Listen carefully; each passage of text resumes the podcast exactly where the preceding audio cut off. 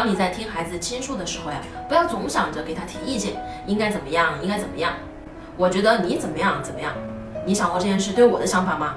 你看，当你这种话说出来的时候啊，都会让孩子啊放弃讲述。那好了，那不说了，因为你啊又开始上课了，对吧？所以啊，要保持一个良好的倾听。我们需要有几件事要做。首先呢，不要给予啊未经请求的建议，就是孩子没有问你应该怎么做，你就不要说你应该怎么怎么做的这种话。不是倾听的语言。第二个呢，就是不要轻易的跟孩子谈论家长自己的感受的经历，而不是孩子的。